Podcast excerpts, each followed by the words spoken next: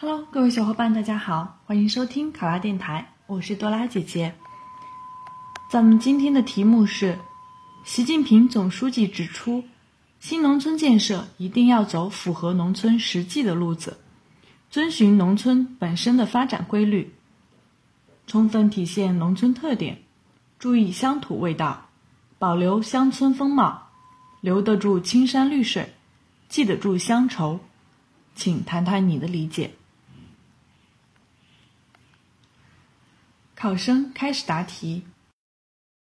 习近平总书记的这段指示，言语朴素，但道理深刻，内涵丰富。不仅从理论上明确了新农村建设的原则方针，而且从文化和面貌上绘制了新农村建设的具体景象。现代化的农村发展道路已经表明，建设新农村必须遵循农村发展的内在规律。尊重农村建设规律，就是要承认农村中的差异性、多样性，尊重新农村建设的阶段性特征，把同质的、共性的、普遍性的农村与异质的、特殊的、具体的村庄和村落有机结合起来，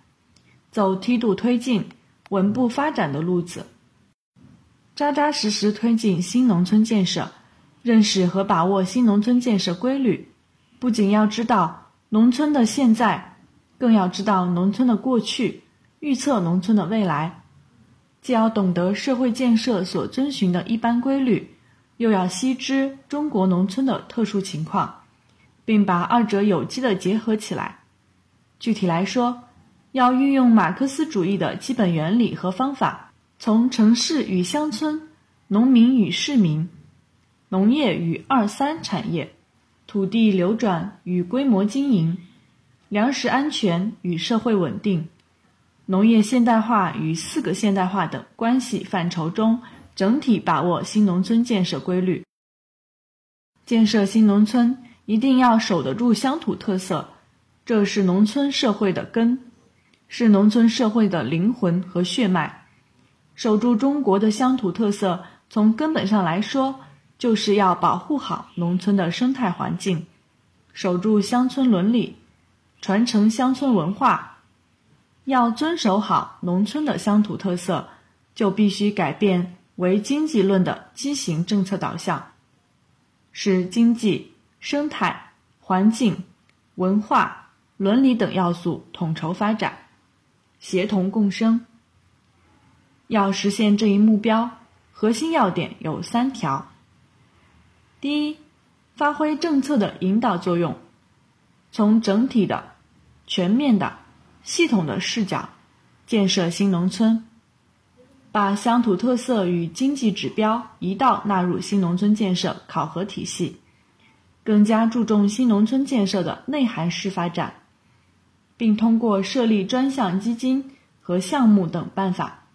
向乡土特色建设倾斜。确保把钱花在必要的事情上，不能大拆大建，特别是古村落要保护好。第二，要立足长远，从发展的视角对村庄的发展进行系统、科学、全面的战略规划。具体来说，就是要坚持因地制宜、量力而行、分类对待、因势利导、统筹规划的原则。充分考虑农村环境、经济社会生态环境的容量和农民的承受能力，根据村庄既有的资源禀赋、所处地域特征、村民意愿以及乡村文化等因素综合考量来定制发展战略，确保新农村建设不走样、原生态。第三，发挥农民的主体作用。农民是新农村建设的天然主体，要从意识、